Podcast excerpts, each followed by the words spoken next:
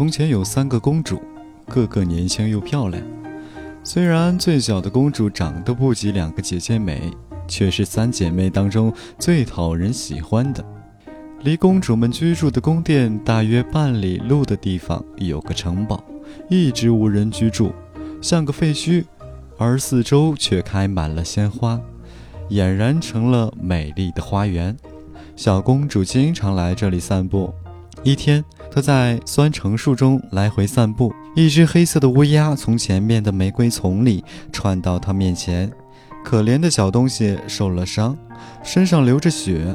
善良的小公主见他这么可怜，非常伤心。乌鸦对公主说：“其实我不是一只乌鸦，我是一个英俊的王子。公主，要是你喜欢我，就可以把我拯救出来。但你必须和亲人道别，到这个破旧的城堡里和我为伴。这里有一间屋子可以居住，里面有张金床，在那儿你的生活都要自理。记住。”不管在夜里看到或是听到什么，都不能叫出声来。只要你叫出一声，我所遭受的痛苦就会加倍。善良的公主很快离开家人，住进了破旧的城堡。晚上，她躺在金色的小床上，无论如何都无法入睡。夜深了，他似乎听到有人朝走廊走来。不一会儿，就开了门，一群陌生的怪物走进了房间。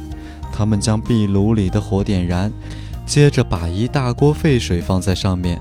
做完这些后，他们靠近公主的床，朝她尖叫，还把她拖到锅炉边。她差点吓死了，但她记得王子说过的话，没有发出一点声音。忽然，公鸡打鸣了，所有邪恶的灵魂顿时消失了。这时，乌鸦出现了。它在屋子里欢快地飞着，感谢公主的勇敢与善良。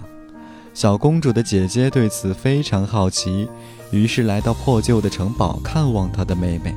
她要极力要求和小公主一起在金床上睡一夜。好心的小公主同意了。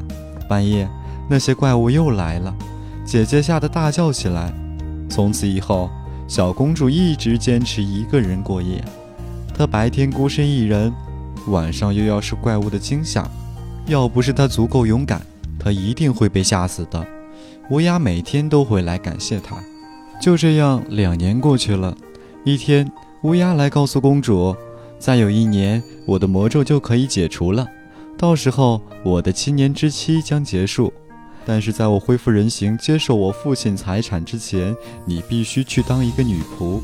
小公主同意了，她当了一整年的女仆。虽然她年轻漂亮，但还是遭受了虐待，吃了很多苦头。一个晚上，她正在纺线，白皙的小手又酸又痛。忽然，她听到身后传来沙沙声，这中间还夹杂着狂喜的叫声。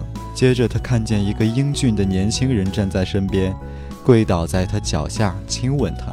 我就是那个王子，他说。我被变成了一只黑乌鸦。经受了各种残酷的折磨，是你用自己的善良和勇敢救了我。和我一起去我的城堡吧，我们会在那儿幸福快乐的生活。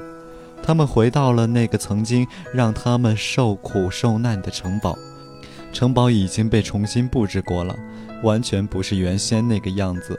王子和公主在那里过上了幸福的生活。